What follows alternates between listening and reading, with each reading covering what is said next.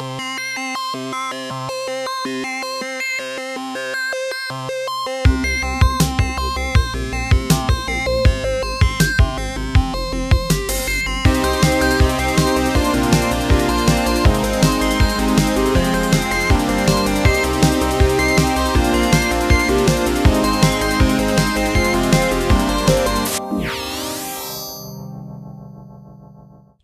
Hallo und herzlich willkommen bei Multicast. Ich bin Laura. Und ich bin Friedrich. Herzlich willkommen zu unserer inzwischen zwölften Folge.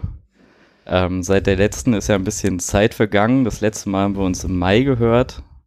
Äh, seitdem ist viel passiert. Ich glaube, das meiste an der Verzögerung geht auch auf meine Kappe. Ich, ich glaube, wir waren beide recht beschäftigt ja. und hatten viele andere Sachen im Kopf und dann Umzug, Bachelorarbeit. Ja, ich hatte eine OP am Ohr, da macht sich das dann auch nicht mehr so gut mit Headsets. Äh, ist aber inzwischen alles wieder toppi. Und äh, insofern freuen wir uns, euch wieder begrüßen zu können. Und wir haben heute auch wieder zwei Gäste mitgebracht.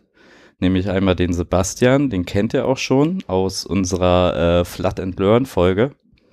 Hallo. Willst du noch äh, mehr zu dir sagen oder? Ja, ich äh, bei mir ist auch einiges passiert seit dem, äh, seit der letzten Folge. Ich bin nämlich Papa geworden. Ja, das ändert schon mal so vieles im Leben, ne? Ähm, Insofern freuen wir uns besonders, dass du nochmal ja. die Zeit gefunden hast. Ich muss dann auch äh, wieder nach Hause und babysitten. ja. Genau, und dann äh, haben wir Marcel dabei. Hallo. Du bist das erste Mal hier. Ich bin das erste Mal bei Multicast, genau. Genau, aber du bist ja inzwischen in der ähm, AG auch äh, ziemlich wichtig. Was machst du so alles? Ah, ja. Also gut, ich bin seit zwei Jahren bei der AG und bin vor allem in den technischen Teams äh, tätig und jetzt auch Teamsprecher Network. Und deswegen mache ich auch besonders viel Network. Das ergibt Sinn. Okay, ich will nur schon mal vorab sagen, wie man vielleicht hört, bin ich ein bisschen angeschlagen. Also falls ich irgendwie was trinken muss zwischendrin, entschuldigt mich bitte. Ja, ich denke, man wird merken, dass die Erkältungssaison ein angefangen hat. Ich bin auch eigentlich nur am Rumschniefen. Äh, mal gucken, wie viel ich davon schaffe zu schneiden. Wir, wir versuchen unser Bestes um, ja. für die ganzen Audiophilen. Genau. Ähm, ja, nicht nur die Erkältungssaison hat angefangen, sondern äh, es ist auch wieder Vorlesungszeit mit allem, was dazugehört im Wintersemester, insbesondere äh, Scharen von Erstis, die die alte Mensa verstopfen. Aber ähm, wir freuen uns natürlich Mensa. auch. Ähm, weil das heißt, es gibt äh, ESE-Veranstaltungen, wo wir dieses Jahr auch wieder vertreten waren. Also für, falls es Menschen gibt, die keine Studenten sind, diesen Podcast hören, ESE ist äh, die Erstsemester-Einführung. Ist halt meistens so die ersten Wochen im Oktober in dem Semester. Auch Studenten kennen das nicht. Also mein Kollege von mir, der äh, war auch Student an der TU und der äh, hatte auch mit dem Thema, äh, dem allerersten, direkt zu tun. Nämlich, äh, er hat ein Ticket bekommen mit dem Stichwort Eselan und er wusste nicht, was Ese ist, obwohl er mal an der TU studiert hat. Also gut, dass wir das mal kurz äh, geklärt haben. Genau, also ESE ist so dazu da, dass die äh, neuen Leute ein bisschen an der Uni rumkommen, ein bisschen was sehen, äh, das Nötigste irgendwie vermittelt bekommen und insbesondere auch ein bisschen socialisen können, Leute kennenlernen. Und da gab es äh, dieses Jahr vom FSR, IFSR ausgerichtet eine LAN-Party. Für die haben wir was gemacht? Also der IFSR kam zu uns und hat gefragt, ob wir für die LAN-Party ein paar Switcher ausleihen können. Und naja, wer hat mit Switchen am Campus zu tun, wenn nicht wir? Und demzufolge haben wir dann vier Switche waren es, glaube ich, am Ende, an den FSR verliehen. Und die haben dann auch selbstständig die Config gemacht und damit die LAN-Party dort ausgerichtet. Weiß ich, Sebastian, du hattest da noch mehr mit zu tun. Ja, leider war ich selber auf der LAN nicht. Ja, das ging nicht. Ähm, äh, aber wir haben auch noch Kabel ausgeliehen, ist vielleicht noch ganz wichtig. Ist auch nicht das erste Mal, dass wir das machen. Wir haben auch schon an anderen FSRen E-Technik zuletzt. Ja, äh, da habe ich mal das betreut. Äh, die Materialien ausgeliehen, also das ist jetzt nicht unüblich, ne? Ähm, mit der Werbung soll es nicht so ganz gut geklappt haben, habe ich äh, gehört. Deshalb waren am Ende nicht ganz so viele Teilnehmer. Also es hätte auf jeden Fall auch eine Switch gereicht. Ähm, wir haben vier ausgeliehen, nicht weil viermal, also es sind 48 Leute passen da ja ran. Nicht, weil wir dachten, äh, dass da jetzt irgendwie 200 Leute kommen, sondern ähm, das macht sich im Raum ganz gut, wenn es ein bisschen verteilt ist und nicht irgendwie von einem so einem großen Sternpunkt irgendwie riesiger Kabelsalat ausgeht. Ja, das war auch meine Erfahrung, dass man eigentlich selten mehr als ein Dutzend Leute an eine Switch angeschlossen kriegt im Guten, wenn die auch noch ein bisschen äh, verteilt sitzen sollen. Ja. Ähm, wir hatten aber auch noch eine zweite äh, Sache mit der ESE zu tun. Wir waren beim bunten Nachmittag, der, äh, die findet immer am Montag statt bei der Informatik ESE. Und ähm, dort haben wir auch Geräte gezeigt. Man sollte vielleicht erstmal sagen, was der bunte Nachmittag ist. Das ist Ja. selber, relativ selbstredend, oder? Das Nee, ist- wir können es ja trotzdem mal kurz erklären, weil ich habe keine Ahnung. Ja, also das wird dann halt auch im Rahmen der ESE vom FSR veranstaltet, wo sich diverse Hochschulgruppen und teilweise auch Firmen im Foyer vom der Informatikfakultät vorstellen können. Und die Erst Erstsemester laufen dann halt rum und können bespaßt werden und im ASCII Getränke probieren, Kuchen essen. Und da hatten halt auch wir einen Stand. Wir hatten da einen unserer neuen Server und die ältere Generation Switch und die neueste Generation Switche und ein Access Point und haben dann, also äh, Server aufheulen lassen, indem wir die Lüfter rausgezogen haben und Switche schön blinken lassen und damit ausreichend Oh. Gesprächsthemen mit den neuen Erstsemestern gehabt. Äh, Licht und Geräusche, das ist ja grandios. Und äh, wie erfolgreich war es da? Gab's, haben wir direkt neue Mitglieder angeworben? Oder So ganz selbstlos machen wir das ja meistens nicht. Ja, also wir hatten auf jeden Fall an dem Stand äh, immer eine schöne Traube Leute rumstehen. Und die nächste Sitzung danach waren eigentlich auch immer neue Interessierte da. Und wir haben auch schon die ersten neuen aktiviert. Also sind bereits aktives Mitglied der AG geworden. Ich glaube, das waren jetzt schon drei Leute direkt. Mindestens drei. Mindestens drei waren. Mindestens drei haben wir. Einer war auch tatsächlich schon bevor das Semester losging bei uns und ist aktiv geworden. vorbildlich? Das sind meistens die Leute, die also sehen bei ihrer Anmeldung im Wohnheim, dass es halt irgendwie ein bisschen anders läuft mit den Internetanschlüssen und dann schon neugierig sind. So bin ich damals auch dazu gekommen. Ich hatte ein bisschen Sorge, muss ich sagen, dieses Jahr. Ähm, weil mit, mit, mit die Anzahl der Neuen im letzten Jahr war ein bisschen, naja, überschaubar, sagen wir mal. Drei Leute ähm, Und reicht jetzt auch noch nicht ganz bei einer noch nicht. Belegschaft von 60 und einer studentischen Lebenserwartung von optimistisch vielleicht vier Jahren oder so. Brauchen wir eigentlich das stimmt. mindestens ein Dutzend Leute jedes Jahr. Aber das waren ja die drei, die wir beide jetzt persönlich kennengelernt haben Mhm. und aufgrund von Technikführung waren ja, äh, soweit ich weiß, nicht die einzigen. Ja, Dachte bei Büro und Support. ja da war glaube ich auch noch einmal. Es war auf jeden Fall schön zu sehen, dass in den letzten beiden Wochen so viel Mhm. äh, neue Gesichter da waren. Meistens reißt es ja auch nicht direkt ab, sondern wenn die Leute sich erstmal ein bisschen gesetzt, Gesetzt. haben, ihre Sportkurse haben und sehen, dass dann immer noch ein bisschen ihnen was fehlt, ähm, kommen ja meistens noch weiter Leute. Ähm, ja, ist, glaube ich, gerade aktuell auch ähm, insofern besonders akut, dass wir immer noch ähm, neue Wohnheime übernehmen und äh, jetzt auch nochmal äh, ein Büro umgezogen haben, was, soweit ich gehört habe, in letzter Zeit auch besonders äh, in Beschlag genommen wurde, nämlich das alte Büro in der Hochschulstraße. Genau, also da weiß nicht, wer es kennt. Das alte Büro war in der Hochschulstraße 46 im Keller.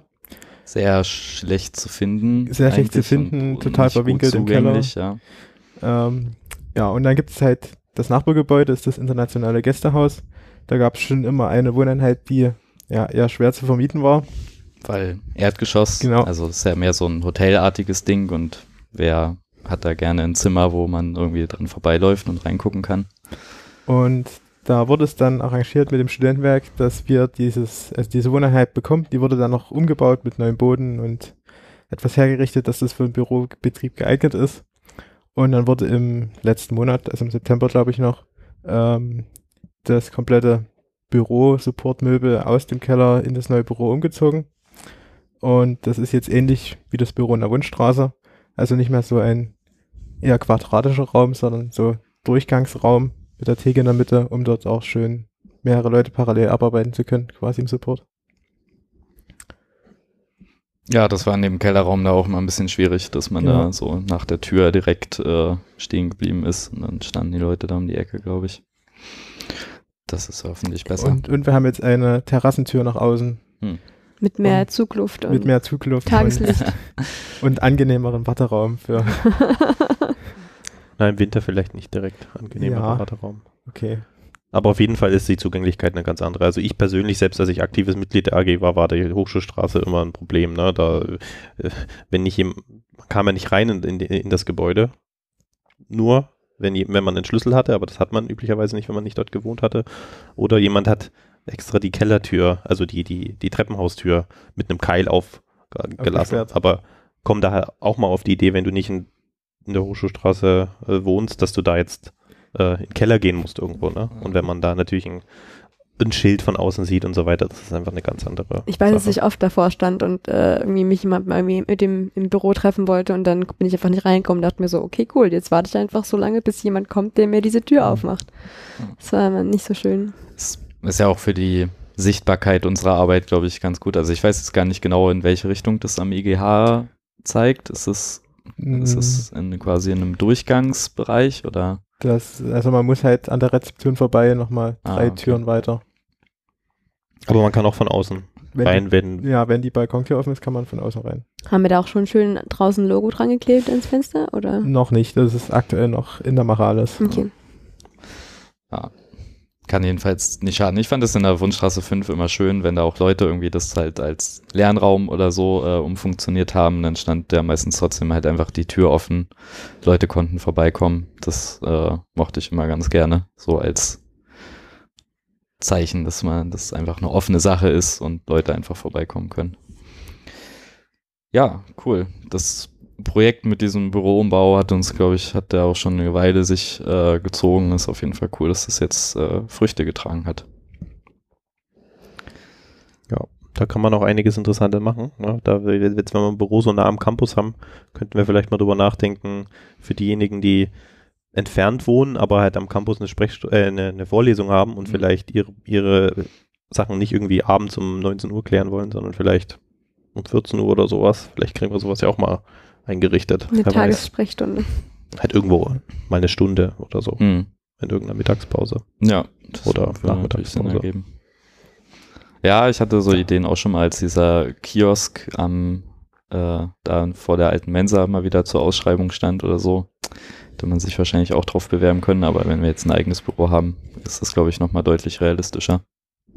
Das müsste man ja, Ja, nur im Semester Idee. machen, ne? Nicht, nicht jetzt in Semesterferien, ne? Da Ja. kann man das nicht leisten. Ja, so coole Ideen brauchen natürlich auch immer äh, Leute, die das umsetzen und äh, koordinieren.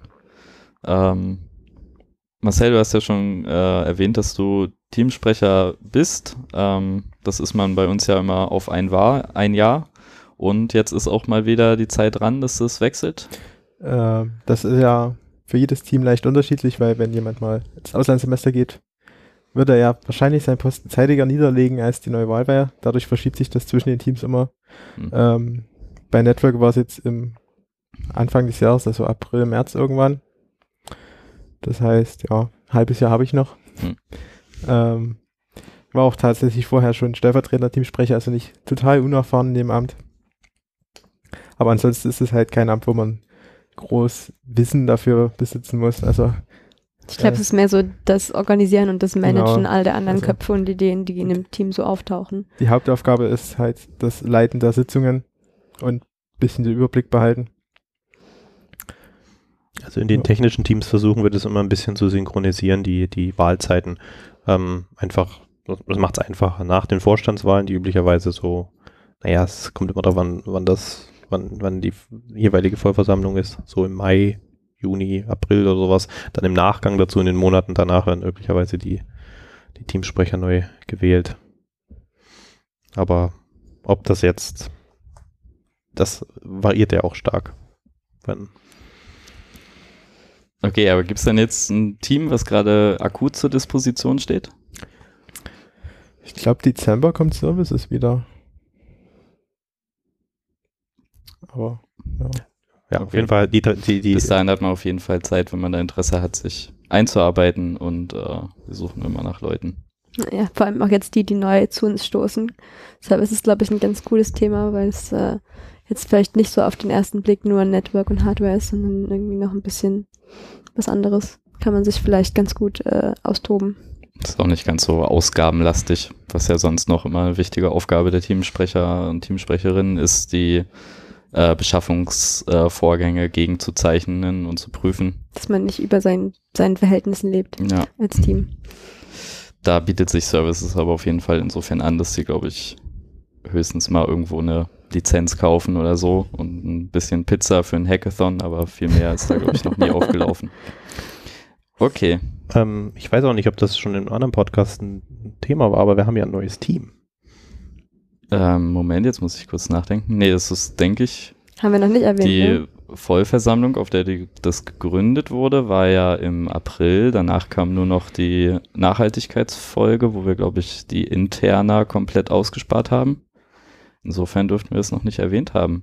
Also geht es jetzt um Festivities? Aber Festivities gibt es schon länger als April. Ich weiß, wir hatten die ersten Sitzungen im Februar. Ah, okay, Von da dann gibt's zumindest muss es noch Protokolle. im Dezember gegründet Ja. worden sein. Okay. Also ich bin jetzt, also ich war ja jetzt, erst war ich eine Zeit lang im Vorstand und dann war ich eine Zeit lang arbeitslos.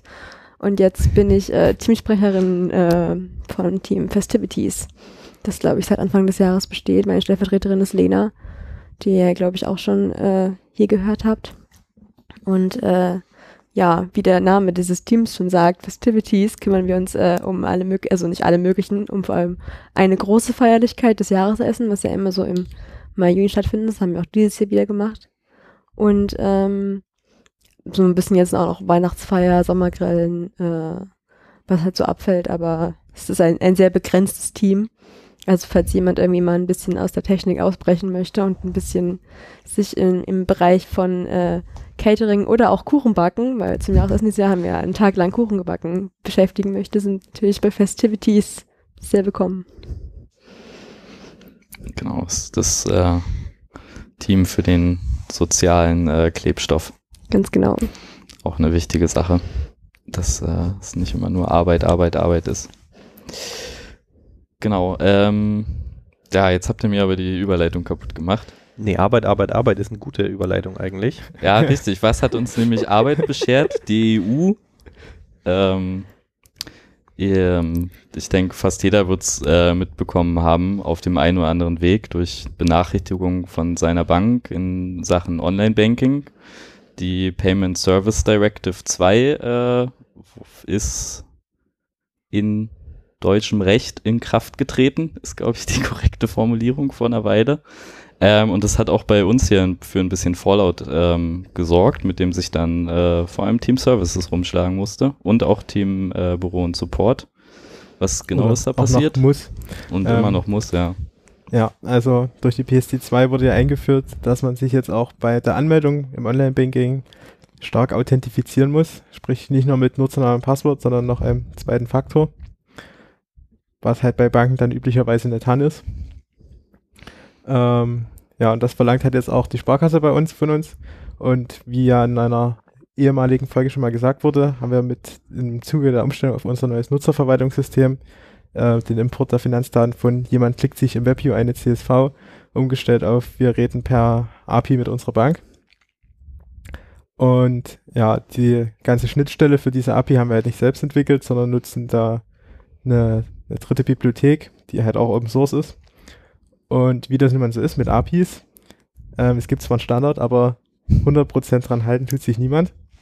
Und das hat halt bei der PSD vor allem dazu geführt, dass jede Bank andere Dinge erwartet, wie man mit ihnen redet, um diese erste TAN zu erzeugen beim Login. Und aktuell ist es halt immer noch so, es gibt jetzt einige Banken, mit denen das bei der Library funktioniert, aber noch viel mehr Banken, die alle einen anderen Fehler werfen. Unter anderem eben auch unsere Sparkasse. Und da sind wir kräftig im Austausch auch mit dem Entwickler der Library, um da immer mal Debug-Logs hin und her zu schicken, wie man jetzt mit unserer Bank reden muss. Und die Auswirkungen sind halt jetzt, dass wir unsere Finanzdaten nicht in unser Nutzerverwaltungssystem importieren können und demzufolge sehen halt auch die Nutzer ihre Buchungen nicht auf unserer Website. Und ja, Das sorgt natürlich für entsprechende Verwirrung, weil die Leute Angst haben, dass sie nicht bezahlt hätten, dass das Geld nicht angekommen ist, dass man gesperrt wird. Aber natürlich ist es doch angekommen und wir sperren auch aktuell niemand deswegen. Generell niemanden, vermute ich mal. Ja. Quasi. Also Mhm. wegen Finanzen zumindest niemand. Ja. Genau, Die normalen Sicherheitssachen und so laufen natürlich weiter. die laufen weiter. Ja, das finde ich ganz witzig, weil ich habe ähm, also quasi vom Endkunden Ende habe ich gehört, dass es wohl bei der Sparkasse relativ schmerzlos lief. Ähm, bei meiner Bank, der DKB, äh, ist es wiederum umgedreht. Da ähm, komme ich jetzt mit meinem äh, Banking Client, der halt HBCI FinTS da spricht, äh, ist inzwischen quasi das Einzige, was bei mir noch funktioniert, weil äh, die Endkundenschnittstelle mit äh, komischer App auf dem Handy, das ist alles äh, kaputt. Ich glaube, weil ich nicht kein Standard Android habe, jedenfalls will diese App da nicht mit mir. Ja, insofern hatte ich damit auch äh, privat, glaube ich, wie der ein oder andere sonst auch äh, gerade mehr zu tun, als mir lieb war. Ich bin ein bisschen überrascht, weil ich, mich hat das Thema überhaupt gar nicht tangiert. Also hm. das Einzige, was ich mitbekommen habe, ist, meine, dass meine Mitbewohnerin sich aufgeregt hat, dass sie ihre Tannenlisten nicht mehr benutzen kann und jetzt irgendwie äh, halt auch auf dem Handy irgendwie eine App installieren muss. Aber mich hat es überhaupt nicht tangiert, weil ich halt schon irgendwie seit immer so einen TAN-Generator habe. Und dann, ob ich den jetzt irgendwie einmal mehr oder weniger benutze, weil ich den ja eh benutzen muss für die Überweisung, hat mich, hat sich, hat mich bei mir überhaupt nicht geändert. Darum war ich gerade äh, überrascht, dass es so krasse Wellen geschlagen hat. Was mich vor allem aufregt, ist diese Inkonsistenz dahinter, also aus, auch aus Endnutzersicht, dass ich bei meinem Client äh, auf meinem Desktop-Rechner musste ich irgendwie nur einmal eine TAN eingeben und jetzt ist der für irgendeine Zeit authentifiziert. Wenn ich im Fenster daneben das im Browser mache, muss ich jedes Mal eine TAN angeben und dann kriege ich noch eine Push-Notification auf mein Handy, wo dann die App aufgeht und abstürzt. Danke. Äh, ja, Okay, aber ist denn da irgendwie Licht am Ende des Tunnels zu sehen? Oder? Ja, es werden halt regelmäßig mehr Banken, die funktionieren. Also okay. es ist davon auszugehen, dass auch irgendwann die Sparkasse noch. Das Problem ist halt, dass die Parameter, die die Banken damit schicken, sehr vage im Standard definiert sind. Hm. Also man kann da eher mit Try and Error rangehen, anstatt den Standard zu lesen. Und dementsprechend dauert das. Und dann hatte ich noch so eine E-Mail halb quer gelesen, dass wir jetzt äh, irgendwie auch bei der BaFin registriert sind. Was war das noch? Äh, ja, genau. Also es wurde halt eingeführt, dass wenn man, also die FinTS-Schnittstelle gab es ja schon immer, das mhm. ganze mal HPCI. Und durch die PSD2 gibt es halt so ein Feature, dass man, wenn man sich im Online-Banking bei seiner Bank einloggt, sehen kann, welche Software auf das Konto zugegriffen hat. Und damit das funktioniert, müssen die Produkte alle registriert werden mit Name. Mhm bei der, ja, es war glaube ich nicht die BaFin, es war irgend so ein äh, Bankenverbund, aber muss man einmal sagen, ja, wir sind hier die AGDSN und haben da ein Produkt namens Pycroft, mit dem wir gern Fintechs sprechen wollen. Beantragt man ganz einfach per äh, nicht unterschriebenem Formular per E-Mail und bekommt dann per E-Mail eine Nummer zurück. In das der dann auch netterweise monatlich ähm, alle, die Liste aller aktuell vergebenen äh, Picks äh, mitgesendet werden in einer schönen Excel-Datei. Okay. Ja, danke. Genau. Was man so braucht. Okay. Ja, das macht jetzt sicherlich alles besser. Okay. Ähm, wir, also für die äh, Mitglieder, die das hier hören, wir halten euch auf dem Laufenden. Ähm, guckt mal auf unserer Website vorbei, was da so steht an News. Und äh, keine Panik in Sachen Geld aktuell.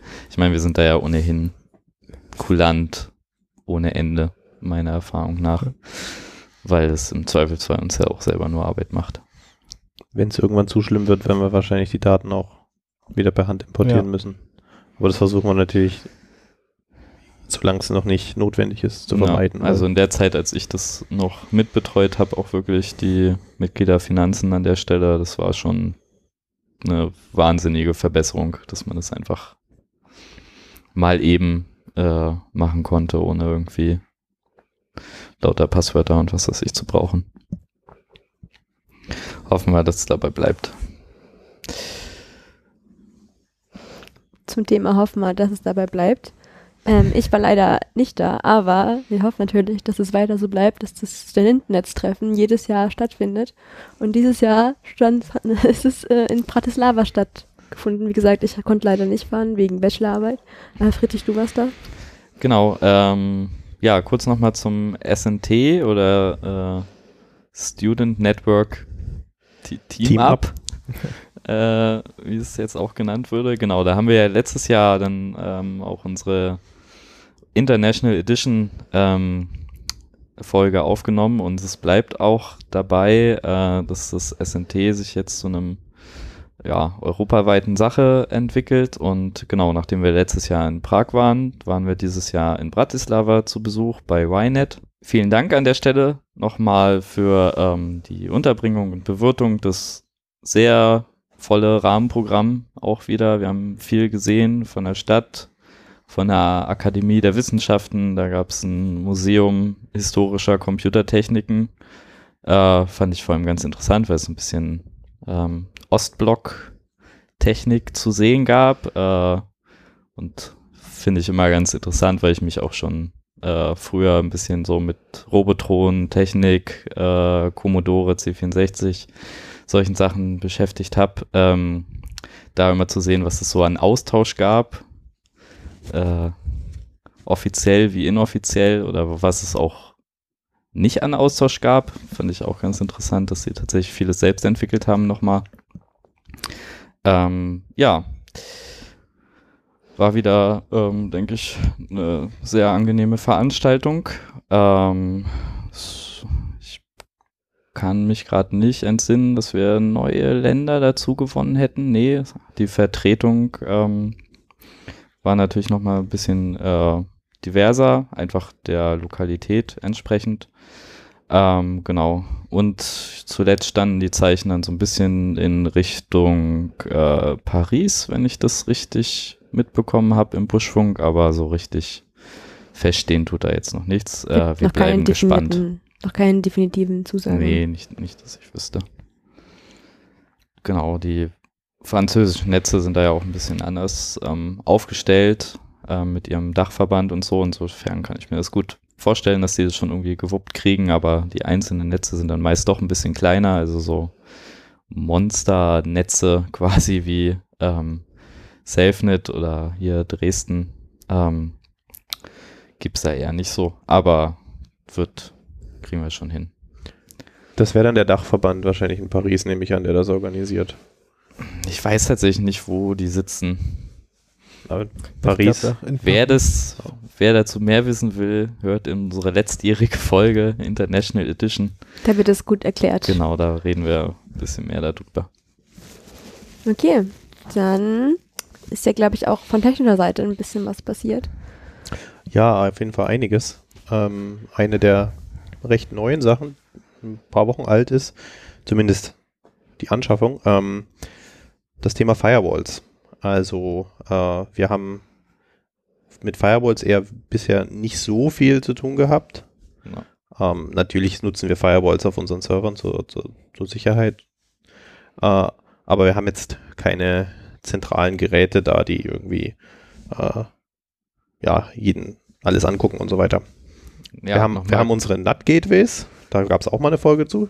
Ich weiß gerade nicht welche. Da Vier. haben wir auf jeden Fall mehr schon zu erzählen. Nochmal kurz, ähm, wer jetzt mit dem Terminus Firewall vielleicht nichts anfangen kann zur Einordnung, ist im Prinzip ein Gerät, was äh, im, im Netzwerkverkehr ähm, quasi in, in so einer Mittelposition steht, ähm, wo irgendwie alles reingeht und auch alles wieder äh, rausgeht und das einfach nach bestimmten Regeln, ähm, das kann ganz unterschiedliche Sachen sein, ähm, diesen Netzverkehr irgendwie filtert oder umleitet, ähm, solche Dinge tut.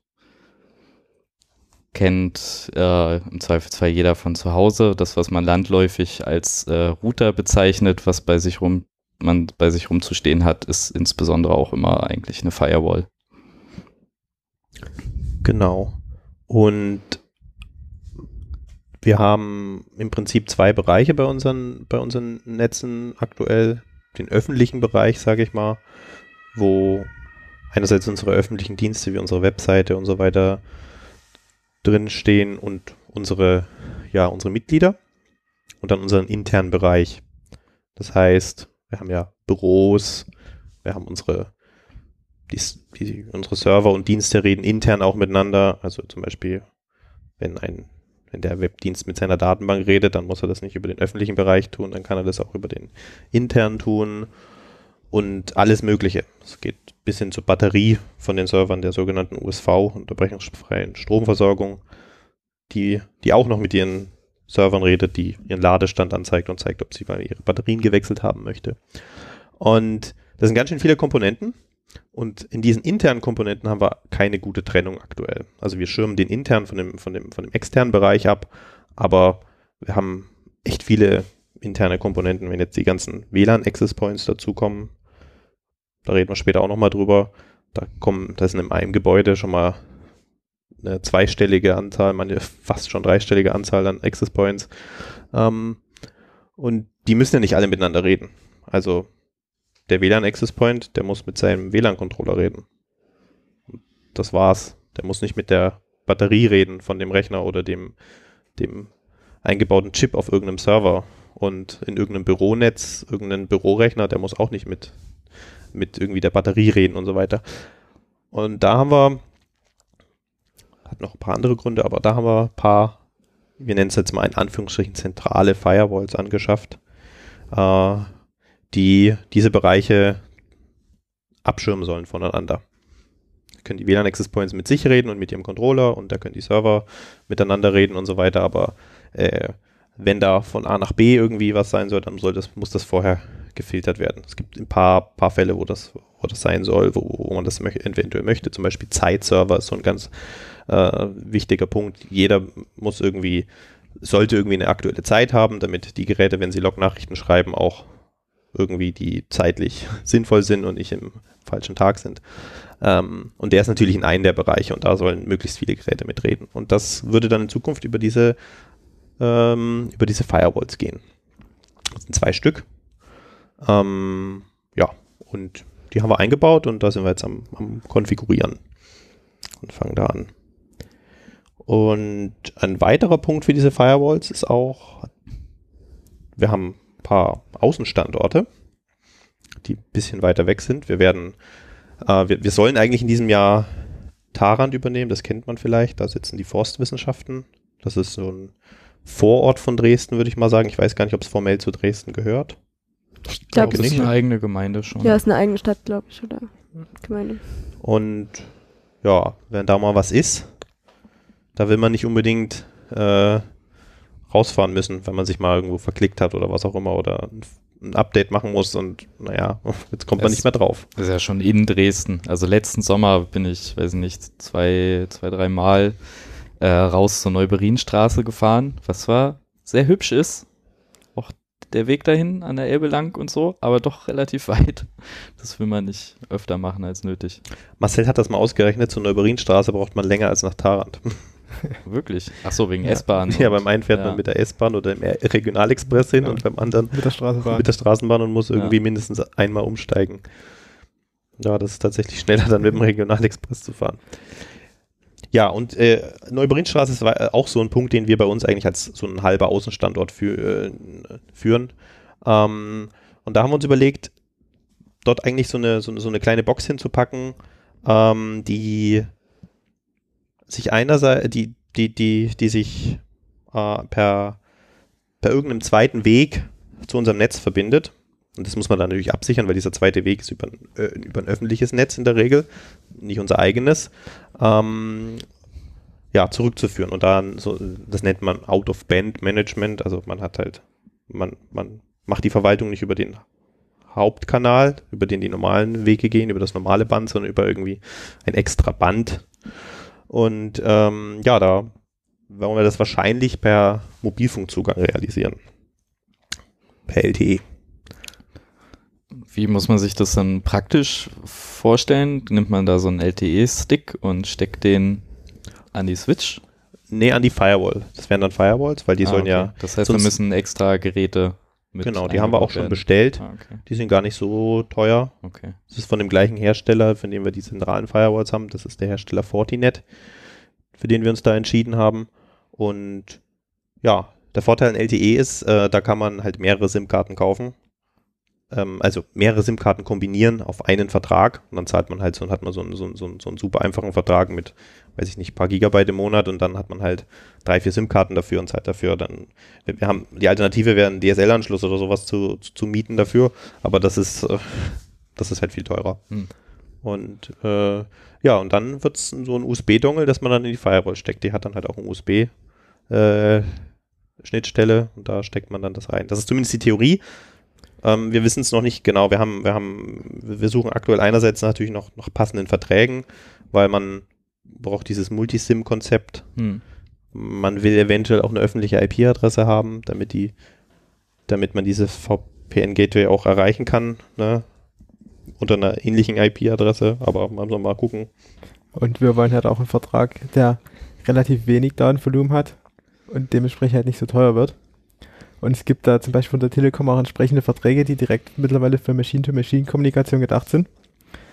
Den hatten wir auch ins Auge gefasst und dann nochmal nach der Nachfrage nach öffentlichen IP-Adressen kam halt raus, ja, aber nur IPv6. Was ist das Problem? ja, das ist halt für uns aktuell noch nicht äh, ausreichend, würde ich mal sagen. Mhm. Frag doch mal bei SafeNet, ob der einen, Genau. einen Hop bekommen könnte. Ach ja, das alte. Also einen V6-Endpunkt würden wir wahrscheinlich schon Ja. kriegen. Ja, jetzt wo ich aus dem Naja. Wohnheim ausgezogen bin und Telekom-Kunde bin, habe ich äh, gut lachen. Jetzt habe ich endlich auch ordentliches V6-Netz. Okay. Ähm, ja, das hatte ich schon mir gedacht, dass das wahrscheinlich nicht ganz trivial ist, von außen auf ein LTE-Device irgendwie zuzugreifen. Aber prinzipiell gibt es da für alles Lösungen, ja. Okay. Genau, also es gibt da auch, wie gesagt, so Anbieter oder zumindest Verträge jetzt von den, von den typischen Anbietern wie die Telekom, Hm. die sich für sowas, die sich an sowas richten. Aber ich meine, äh, Automobilflotten machen heute auch, auch nichts anderes. Ähm, die, die haben da auch, die nehmen halt natürlich viel größere Stückzahlen ab, ne? Da kaufst du dann gleich mal 1000 oder mehr Anschlüsse Hm. sozusagen für dein äh, will man, will man vielleicht auch gar nicht alles wissen, wo überall da so ein, so ein Chip drin steckt, mittlerweile schon. Ja. Okay, ähm, an, wo wir jetzt schon bei Firewalls sind, eine Sache aus meiner, als ich noch technisch aktiver war, worüber wir damals schon öfter gelesen, äh, geredet haben, äh, war das Thema auch unsere, ähm, unsere Dienste, die so ans, also die das, die wir direkt im Internet bereitstellen, ähm, auch durch Firewalls abzuschirmen. Kommt das damit auch endlich mal? Aktuell sind die Dienste hoffentlich selbst schon durch eine Firewall geschützt. Das kommt immer auf, das kann ich jetzt nicht für alle sagen. Ähm, Ja. Aber ja, wir werden auch äh, die, normal, die, die un, unsere Internet-Facing, sage ich mal, also Ja, genau. internetgewandten Dienste hinter diese Firewall stellen. Das war ein bisschen so eine Diskussion intern natürlich, weil wenn, wenn, wenn das dann nicht mehr geht, dann, also wenn die Firewalls dann auch, die sind dann halt ein sehr neuralgischer Punkt in unserem Netz, weil wenn die dann nicht mehr gehen, dann kann niemand mehr mit niemandem reden. Dann, also dann können wir nicht mehr, dann geht unsere Website nicht mehr und so weiter. Das heißt, die müssen dann halt auch funktionieren. Das war auch der Punkt, warum wir uns dann für einen kommerziellen Anbieter entschieden haben, statt es selbst zu machen. Bei den Mhm. NAT-Gateways haben wir es ja selbst gemacht. Weil die nicht so ein, da geht es ja nur um Mitglieder. Ja, der, der, ist aber vor allem finanziell, glaube ich, eine ganz andere Größenordnung. da war Stelle. finanziell die Größenordnung und das andere ist, wir, wir, wir mussten da auch, äh, ich sag mal so, die Anpassbarkeit sicherstellen bei den, Mhm. bei den NAT-Gateways. Wir wollen ja, dass man bei Sehr uns Firewall-Regeln hinter, hinterlegen fahren, kann und so weiter. Und wir wollen auch, wir haben auch ein sehr spezielles Konzept an die, an die, an die, äh, wie das NAT-Gerät funktioniert. Häufig Ja. diese kommerziellen Lösungen, die sind so, hier hast du eine paar öffentliche IP-Adressen, hier hast du ein paar private IP-Adressen, übersetzt die mal und dann macht es irgendwie, sucht sich da selber irgendwie ein Verfahren aus. Aber wir wollen ja genau sicherstellen, dass das, Ja, Ähm, ja, ja. Das Sinn.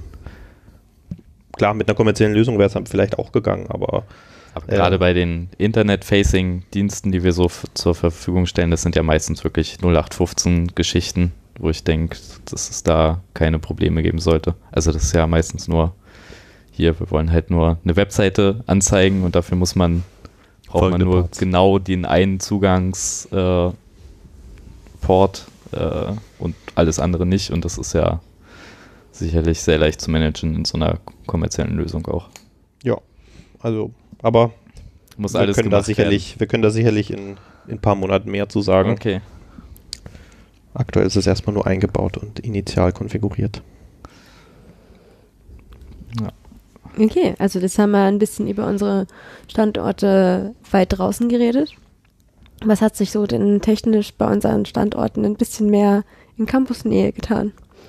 Ja, also ein Punkt, wo wir bestimmt früher gesagt haben, können wir in wenigen Monaten mehr drüber sagen, ist jetzt soweit gekommen, der Punkt WLAN.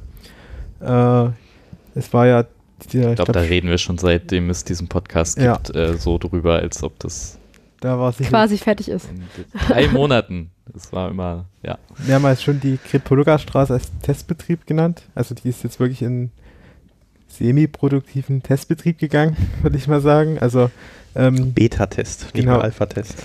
äh, jedes Mitglied, was halt jetzt in der Kretpoluga-Straße bei uns einzieht, bekommt dort ein extra WLAN-Passwort direkt äh, ausgestellt, mit dem sich dann halt seine Geräte im WLAN verbinden kann.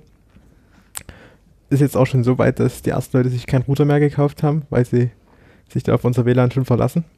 Nice. Ähm, ja, trotzdem sind wir dort halt noch Testbetrieb insofern, dass wir noch die Au- Ausleuchtung uns anschauen und halt auch schon gemerkt haben, dass gerade in den mittleren Räumen der Etagen nach außen hin der Empfang sehr schwach wird. Äh, ja, da haben wir jetzt nochmal eine Ladung Access Points, sind in der Beschaffung, um das nochmal dort dann zu verbessern. Und wir haben da auch ähm, nochmal professionelle Planungssoftware und Analysehardware gekauft, um das Ganze auszumessen, um damit die Access Point Position nochmal zu verbessern. Man merkte auch, dass das dann teilweise Zentimeterarbeit ist, wie man die Access Points anbringt, um die Zimmer ordentlich zu versorgen. Ja, das wäre die Kritpoluga Straße. Und wo es wirklich in Produktivbetrieb gegangen ist, ist das internationale Gästehaus. Das ist ja, wie halt vorhin schon mal gesagt, eher Hotelbetrieb, wo die Leute relativ kurz drin wohnen, wo halt durch LAN-Kabel dann sehr unpraktisch ist. Und da haben wir in Partnerschaft mit dem Studentenwerk WLAN ausgerollt. Das sollte eigentlich im Februar dann so langsam mal fertig werden. Hat sich dann jetzt bis in den September noch gezogen, wie das immer so ist auf größeren Baustellen. Und seit letzter Woche tatsächlich ähm, werden dort jetzt WLAN-Voucher ausgeteilt an alle, die dort wohnen oder jetzt noch neu einziehen. Und die ersten Leute haben sich auch schon erfolgreich verbunden und nutzen das. Okay. Ähm, EduRoam, strahlen wir da auch schon ab? Oder ist Das strahlen wir noch nicht ab. Okay. Ist noch in Arbeit, Ja, sozusagen. da müssen wir ja durchs ZIH gehen. Das Nee, ist- nee, das ist schon lange erledigt. Der, Der Kollege beim ZDH ZDH ja. fragt mich immer wieder, ob das Ah, endlich mal okay. genutzt wird auch. Ähm, genau. Das, das liegt an uns, dass es da noch nicht weitergeht. Also kann Okay. sein, dass, dass an deren Konfiguration etwas geändert werden müsste, glaube ich aber fast nicht. meinte das jetzt auch nicht so, dass es da hängt unbedingt, sondern es eher noch halt da ein Komplexitätslevel mehr gibt auf, also es halt nicht alles in unserer Hand ist und so. Genau. Ähm, aber ich habe jetzt auch mitbekommen, dass es jetzt äh, prinzipiell so WLAN-Passwörter ja eigentlich schon für alle äh, Mitglieder gibt. Ähm, also man Also kann das für jedes Ausleuchtung ist natürlich so eine Sache, aber was ja ein anderes großes Thema war, war halt so die ganze Software-Einbindung, ähm, dass das halt irgendwie alles auf diese Zugänge, auf die Mitgliederkonten gemappt werden etc. Steht da soweit alles schon? Also es steht jetzt soweit, dass wir für jedes Mitglied ein extra WLAN-Passwort generieren können. Mhm. Also es soll halt explizit nicht das gleiche Passwort für, für unsere Website sein, dass wenn man irgendwie sein Handy mal verliert, da nur das WLAN-Passwort abhanden kommt und nicht das, wo man halt seine Finanzsachen regelt bei uns. Das steht schon, aber wir geben das halt aktuell nur für Bewohner der Kretpaloka Straßen raus, Mhm. weil das die einzigen sind, denen es was nützt. In anderen Wohnheimen gibt es halt noch kein WLAN. Es sei denn, man besucht Ich war da ja letztens zur. Eröffnungsveranstaltung, äh, wo Also. du ja auch warst. Äh, tja, Das mit dem Passwort- Ein bisschen Netz mitgenommen. Das mit dem Passwort hat noch einen anderen Grund, der vielleicht recht wichtig ist. Das eine ist natürlich, man muss es überall eintragen auf jedem Gerät. Das ist das eine. Und das andere ist, damit man, äh, es gibt da zig Verfahren, wie man sich an so einem WLAN anmeldet. Und damit man möglichst viele unterstützt, muss man das Passwort leider in teilweise nicht so guten Verfahren abspeichern. Hm. Und deshalb haben wir ein extra Passwort, das man auch nicht wählen kann. Das kann man nur generieren. Aber Oh. wenn das wegkommt, Okay. äh, da, damit man halt nicht irgendwie aus Vers sich überlegt, ja, ich nehme da das Passwort, das ich überall nehme, weil ja, Menschen sind halt auch nur Menschen und Ja. nehmen trotzdem für alle Konten das gleiche Passwort und da tragen sie da ihr Google-Mail-Passwort ein oder was auch immer, an dem alle ihre Sachen hängen und das wollen, das wollen wir eben nicht ermöglichen, weil wir müssen es leider in einem müssen es in nicht so sicheren Verfahren speichern, damit wir diese auch nicht so guten Verfahren unterstützen. Aber ja, ähm, genau. Das ist auch ein Grund, Ja. warum wir ein extra Passwort haben. Und das kann nicht der Nutzer, die Nutzerin kann das nicht selber setzen. Habe ich das Er kann, er kann nur sagen, ich möchte gerne ein anderes haben, aber Ja, dann kriegt ja, er ein ja. anderes zufälliges Passwort. Okay. Ja, äh, gehe ich d'accord. Ich bin da auch oft der Meinung, dass man die Leute zu ihrem Glück zwingen muss. So wie man ihnen die ITAN-Listen wegnehmen musste, damit sie damit nicht, davon nicht immer irgendwie Fotos und Scans irgendwie äh, sich auf WhatsApp schicken. Ja, muss sowas dann manchmal sein. Okay, cool. Ähm, Das heißt aber prinzipiell könnte ich jetzt mir, also ich habe ja die nötigen Rechte, mir auch da ein Passwort klicken und mich da verbinden. Ähm, ich weiß nicht, ob ich jetzt vorgreife, aber wie weit ist es auf Netzwerkebene schon die Konzepte umgesetzt? Wir haben ja damals, glaube ich, auch als äh, du da warst, Sebastian, in der Flat and Learn Folge ähm, viel darüber geredet, wie wir das Netzwerkkonzept für die Mitglieder gestalten wollen, ähm, dass man halt äh, einen Verbund schafft aus kabelgebundenem Netz in seinem Zimmer und den WLAN-Geräten. Das ist aktuell noch nicht implementiert. Mhm. Also man hat jetzt immer noch seinen Anschluss am Kabel. Das ist wie immer, das ist gleich geblieben. Und für WLAN werden halt einfach die Geräte in unser zentrales NAT gehangen und können auch nicht mal miteinander reden. Also da ist noch Client Isolation an. Also selbst wenn man mit einem Account Mhm. äh, mehrere Geräte verbindet, reden die, wenn dann, übers Internet miteinander, wenn es Mhm. irgendwas Mhm. Öffentliches ist. Okay. Aber sie gehen schon über unsere äh, NAT-Gateways. Das heißt, der Teil ist zumindest schon produktiv sozusagen. Okay, das heißt, perspektivisch müsste dann, ich denke, das hat ja wahrscheinlich Gründe, dass noch Client Isolation an ist. dass ähm, da müssten dann Lösungen für gefunden werden. Client Isolation ähm, kann man sich quasi so vorstellen, eigentlich funktioniert so ein Access Point auch im WLAN. Ähm, äh, prinzipiell erstmal nicht anders als auch eine kabelgebundene Switch. Und ähm, man erwartet ja so, wenn man halt mehrere Rechner mit Kabeln an so einer Switch zusammensteckt, dann können die irgendwie miteinander reden. Und so ist es prinzipiell auch bei einem Access Point, wenn da mehrere WLAN-Geräte sich einwählen. Ähm, das wird aber halt im WLAN oft äh, mit Absicht unterbunden, ähm, wenn das halt so ein Kontext ist, wie zum Beispiel irgendwie in einem Hotel-WLAN oder so, ähm, wo die Leute ja nichts miteinander zu tun haben. Warum sollen dann die Geräte da untereinander miteinander reden? Äh, genau. Und das andere, was dann noch passieren müsste, wäre, dass tendenziell die kabelgebundenen Zimmeranschlüsse auch in die äh, privaten Netzbereiche, die durch die NAT-Gateways bedient werden, quasi umgelegt werden. Ist das so der grobe Plan? Ja. Okay. Aber ähm, genau, wir kommen ja gleich noch dazu, was dafür vielleicht noch so nötig ist, auch an neuer Technik. Ähm, die, die Zeichen deuten, deuten in die Richtung, dass es angegangen werden kann. Genau. Okay. Ja, cool. Ähm, WLAN ist, denke ich, eins der, der größten äh, Herausforderung. Alltags, ja, aber gleichzeitig halt auch eine der größten Chancen, Das den stimmt. Mitgliedern den Alltag irgendwie einfacher zu machen, das Einziehen zu versüßen und äh, auch äh, eine Menge fragwürdiger äh, Plastikrouter äh, zu vermeiden. Ja, wir arbeiten eben an vielem, aber wir sind halt auch nur Freiwillige, die das Ja. nebenbei machen. Und wenn dann halt sowas wie PSD2 und so weiter kommt ähm, und andere Sachen, die halt äh, gemacht werden, dann muss man eben die, die, ja, die Zeit so einteilen, wie man es eben kann und die Ja. drängenden Aufgaben zuerst machen. Ja, ich denke, es überrascht prinzipiell keinen, dass die Sachen hier immer mal ein bisschen länger dauern, als die ersten optimistischen äh, Planungen so hergeben. Aber ich habe, das ist auch einer der sehr wichtigen Life-Skills, die man hier mitnehmen kann, glaube ich, äh, realistische Ansätze für sowas zu äh, abzuschätzen. Und nicht immer nur in drei Monaten wird es funktionieren. Ja, Okay, wie sieht's sonst so aus mit unserer, äh, mit unseren Techniksituationen, mit unseren Servern, mit unseren Räumen? Gibt es da irgendwelche Neuigkeiten? Ja, da gibt es auch einiges Neues. Ähm, wir haben vor, ich weiß jetzt nicht genau, einen Monat Ja. ungefähr, das war auch vorhin schon mal ganz kurz Thema, neue Server gekauft. Für, und zwar drei. Einer davon war bei der, äh, bei dem bunten Nachmittag äh, zur Schau gestellt und in dem wurden die Lüfter rausgenommen, damit er laut aufdreht. Und äh, der wurde aber nicht dafür äh, gekauft, sondern für, für, für sinnvollere Dinge. Und zwar für unseren Speicher, für unsere, für unsere virtuellen Maschinen. Ich will da jetzt nicht genau drauf eingehen, was virtuelle Maschinen sind und so weiter, aber ähm, im Prinzip brauchen, müssen wir irgendwo unsere, unsere ganzen Daten speichern oder zumindest die, äh, die Daten der Server.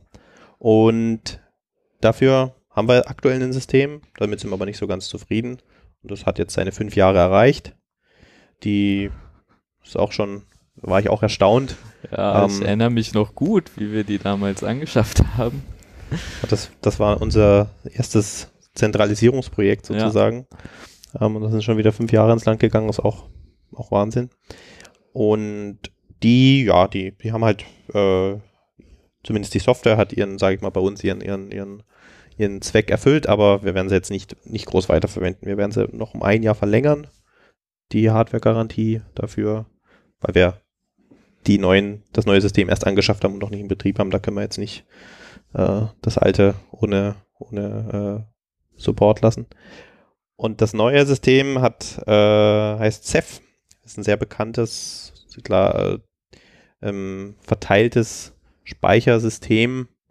Ähm, verteilt, also heißt es sind mehrere Geräte, die untereinander äh, dafür sorgen, dass immer genügend äh, Kopien da sind und wenn, wenn, wenn was ausfällt, äh, ja, eben noch, noch, noch andere Kopien zur Verfügung stellen von, von, von einem Datum und das äh, auch eine gewisse Form von, von Lastverteilung da ist und so weiter. Das ist ja gerade sehr en in den letzten Jahren, dieses System. Da gibt es viele Ressourcen zu und äh, viele Software unterstützt das, und deshalb haben wir uns entschieden, dass wir das auch machen. Und da brauchen wir dann drei Systeme, weil die arbeiten mit so einem Mehrheitsprinzip. Die äh, aktuell haben wir zwei Systeme und bei zwei Systemen kann es immer zu einem, zu, zu einem Effekt kommen, die nennt sich, nennt sich Split Brain, also äh, geteiltes Gehirn. Äh, ganz einfach, wenn die beiden nicht mehr miteinander reden können, aber noch von anderen Sachen erreichbar sind, haben sie ja keine Möglichkeit zu wissen, ob das Gegenüber ausgefallen oder nicht erreichbar ist. Und wenn sie dann die Entscheidung treffen, beide die Entscheidung treffen, ah, der andere ist nicht mehr da und ich bin jetzt sozusagen der einzig Verantwortliche äh, und nehme dann Schreibbefehle entgegen und so weiter, dann äh, divergieren deren, deren, deren Sicht auf die Welt. Und das ist, ja, äh, kann man eigentlich nicht viel machen dann im Nachhinein, außer eine der beiden Kopien sagen, ja, die eine ist halt ungültig und äh, dass man die irgendwie zusammenführt, ist recht unwahrscheinlich. Und äh, moderne Systeme versuchen das zu vermeiden, unter anderem auch Ceph und sagt, hey, wir machbar, haben immer eine Mehrheit. Und deshalb haben wir auch drei Knoten, weil drei ist die einzige, wo man eine sinnvolle äh, Mehrheit äh, irgendwie konstruieren kann. Also die kleinste Anzahl an. Man kann es theoretisch auch mit einem be betreiben oder mit Ja, zweien, aber, aber wie gesagt, sobald dann eins ausfällt, ist dann nur noch, nur noch lesen only und nicht mehr, kann nicht mehr geschrieben werden, weil halt Ja. keine, keine Mehrheit mehr da ist. Ja, und das führt ein bisschen zu einem Problem, weil aktuell haben wir zwei so Serverraumstandorte, die wir, die wir auch, auch sehr so als Serverraum fungieren lassen. Aber wenn man natürlich äh, jetzt äh, drei Geräte auf zwei Räume verteilt, hat man immer das Problem, dann ist, steht in einem Raum die Mehrheit, ne? Und wenn der Raum dann keinen Strom mehr hat, ist die Mehrheit weg, ne? Ist irgendwie blöd. Und deshalb suchen wir gerade einen dritten Raum. Oder wir haben einen dritten Raum im Auge. Das ist, es gibt da nicht so viele Optionen, ne? Und müssen aber da die Klimasituation ein bisschen, bisschen verbessern. Klimasituation ist auch da ein super Stichwort. Denn da haben wir immer mal Probleme mit. Genau, vor allem im Sommer, wenn äh, die Klimaanlagen am wichtigsten sind und am meisten zu tun haben. Hatten wir diesen Sommer den Fall, dass in der Wunschstraße 9, quasi einer der zentralen Serverstandorte auch bei uns, in der, im größten Sommer die Klimaanlage ausgefallen ist, weil sie da halt die größte Last hat. Und komischerweise haben Klimatechniker vor allem im Sommer viel zu tun und hatten deswegen auch nicht direkt die Zeit, unsere Klimaanlage zu reparieren, sodass wir Mobilgeräte bekommen haben, die dann in einer halb geöffneten Tür standen und den Raum notdürftig runtergekühlt haben. Ja, das war halt sehr spannend, weil sich das auch eine Weile gezogen hat und man dann immer geschaut hat, ja, reicht die Kühlung jetzt noch? Dann nachts immer die Türen alle aufgemacht, um die Wärme rauszubekommen. Ja, das ist auf jeden Fall, also das ist auch wirklich jährlich grüßtes Murmeltier, habe ich das Gefühl. Das ist so eine never-ending Story.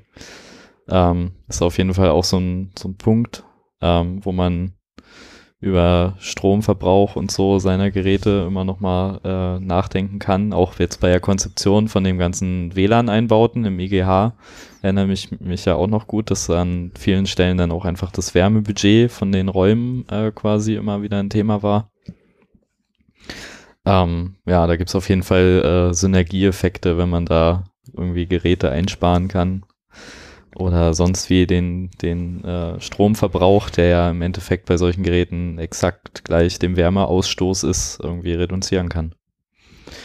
Aber am Ende des Tages ist alles gut gegangen. Ich weiß ja, also die, die äh, Dell-Server zum Beispiel, die bei uns sind ganz viel wuppen, die haben wir damals extra mit äh, irgendwie so ein Garantie-Upgrade bekommen, dass einem, äh, ich glaube, das hieß Fresh Air Cooling oder so und dann durfte man, hatte man da ein bisschen mehr äh, höhere Temperaturlimits. Ist alles drin geblieben?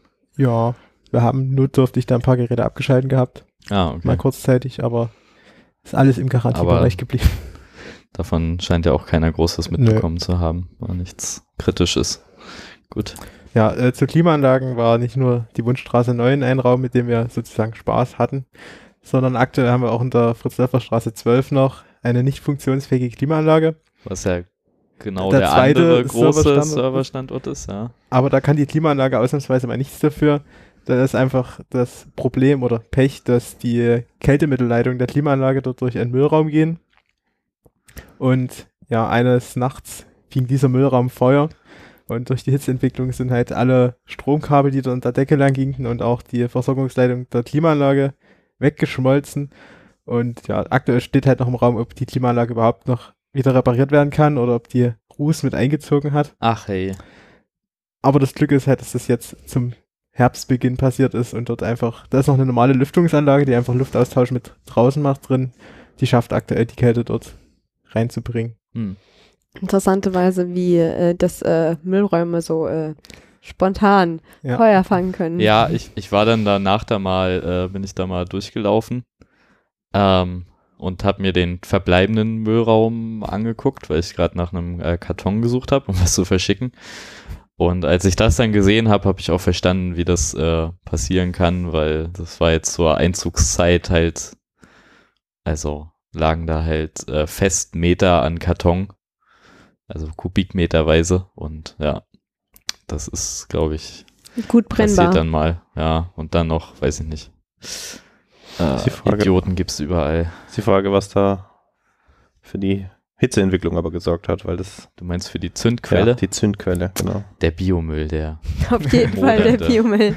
Die Chemikalien haben sich spontan selbst entzündet. Ja, ich kenne das ja noch aus der Wundstraße, da ist auch ab und zu Spontane mal Selbstentzündung. ein Mülleimer abgebrannt. Mhm. Das hatte aber eher andere Gründe, glaube ich. Das war Vandalismus. Also in ein paar Fällen war es auf jeden Fall Vandalismus. Ja, würde ich jetzt hier auch fast von ausgehen. Ist Ja. natürlich besonders dämlich, aber ich glaube, da muss man Leuten, die sowas machen, Ich glaube muss man jetzt nicht mehr zureden, Müll dass, dass das vielleicht mehr Idee. Auswirkungen hat, als man auf den ersten Blick sieht. Und dann zum Beispiel uns leiden lässt. Da, ist, Ich weiß nicht, wenn die wüssten, dass wenn sie jetzt ihren Müllraum anzünden, sie dann in ein paar Wochen kein Internet haben, dann würden sie es vielleicht nochmal überlegen. Ja. Ja. Wir sollten Warnschilder in den Müllräumen machen. Achtung!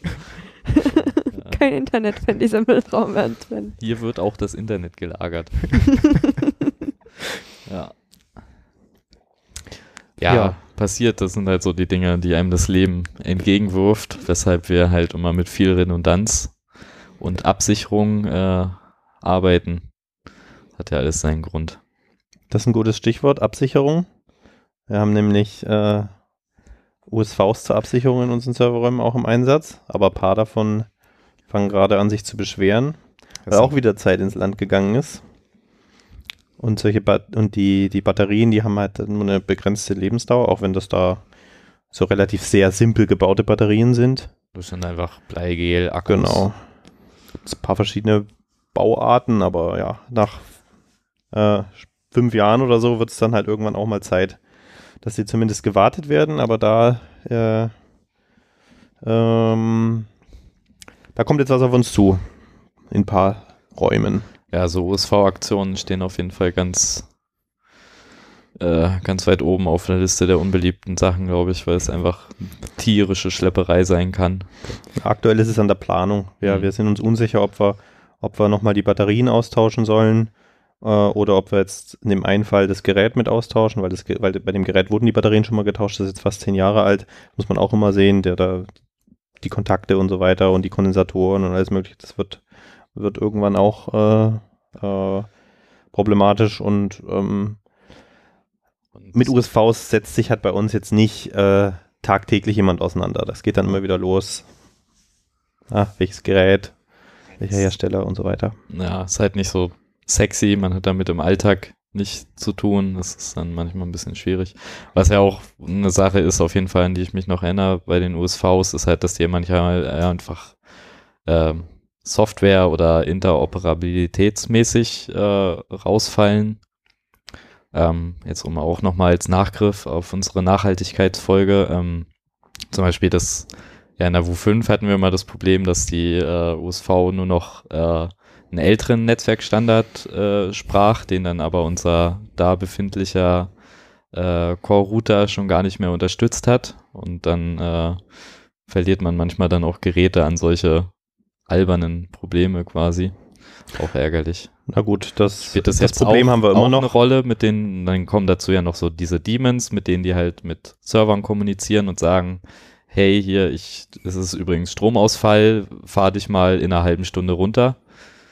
So lange halte ich nur noch durch. Ähm, das ist ja auch so eine Geschichte, die wahrscheinlich immer mal problematisch wird. Ja, und da wo 5 haben wir diese Situation immer noch. Also die Mhm. Netzwerkkarte ist weiterhin zu langsam. Aber da kann man jetzt nicht sagen, ja, die, die, die, die, das sind jetzt irgendwie Interoperabilitätsprobleme, die irgendwie, weil das Zeug zu alt ist, sondern nee, der, der, der Core-Router ist schlichtweg zu schnell. Der kann, es ist für so ein Gerät wirklich schwierig, langsamer zu sein als ein Gigabit, ähm, weil dann werden wieder zusätzliche Bauteile erforderlich äh, und dann wird das Gerät natürlich wieder teurer und das, äh, so ein Gerät, das irgendwie äh, 10 Gigabit kann, das oder mehr, das, äh, da schließt man in der Regel keine 100 Mbit Technik an. Ähm, aber das, deswegen kommt es nicht weg. Ne? Das sind halt, ist halt nur ein weiteres Bauteil dann erforderlich an der Stelle, das die Umsetzung macht.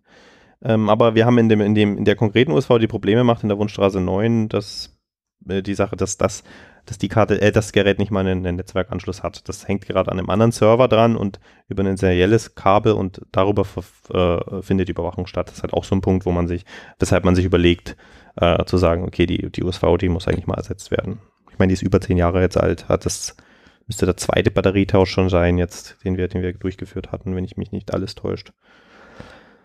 Oder nur der erste äh, seit, ja, genau. Das ist, ähm, aber ja, da sind wir dran. Äh, wie ein anderes Thema, das wir lange Zeit vor uns hergeschoben haben, nämlich mal unseren, unseren Backup-Standort auszubauen. Wir machen ja immer noch Backup auf Tapes. Das war irgendwann mal schon mal schon mal Thema in der in, in der Multicast-Episode. Ich erinnere mich gerade nicht an, an. Ich glaube, das ist schon relativ lange her. Ja, danke. Das war eine der ersten Folgen, glaube ich. Ja, es ist, es ist, vielleicht etwas relativ Ungewöhnliches, äh, ähm, dass man, also im Sinne äh, äh, für, für den Allgemeinverbraucher, dass man noch mit Band zu tun hätte, wie Ja. Audiokassetten. Aber die sind eben aktuell immer noch äh, ein Stück günstiger als, als, als Festplatten. Ähm, und auch von, von der Lagerung her ein bisschen besser, weil, weil beim einen hat man irgendwie sich Metall, das sich mit Affenzahn die ganze Zeit dreht und eine übelst komplexe Elektronik und so weiter. Und beim anderen hat man halt einfach einen Magnetfilm, der halt lagert und nicht ständig unter elektrischem Strom steht und irgendwas ist, sondern wenn der halt lagert, dann lagert er und dann ist er halt eben relativ sicher, weil man halt Feuchtigkeit und so weiter äh, jetzt nicht unbedingt hat in dem Raum. Und da hatten wir zuletzt ähm, einen älteren LTO-Standard. LTO ist so das, was sich durchgesetzt hat. Äh, als für, für, für Tape LTO 5 hatten wir da im Einsatz. Und da sind wir langsam an Kapazitätsgrenzen gekommen. Das hat, glaube ich, äh, 1,5 Terabyte äh, Nutzkapazität. Guck grad, ja, genau, habe ich, habe ich, äh, habe ich richtig gesagt.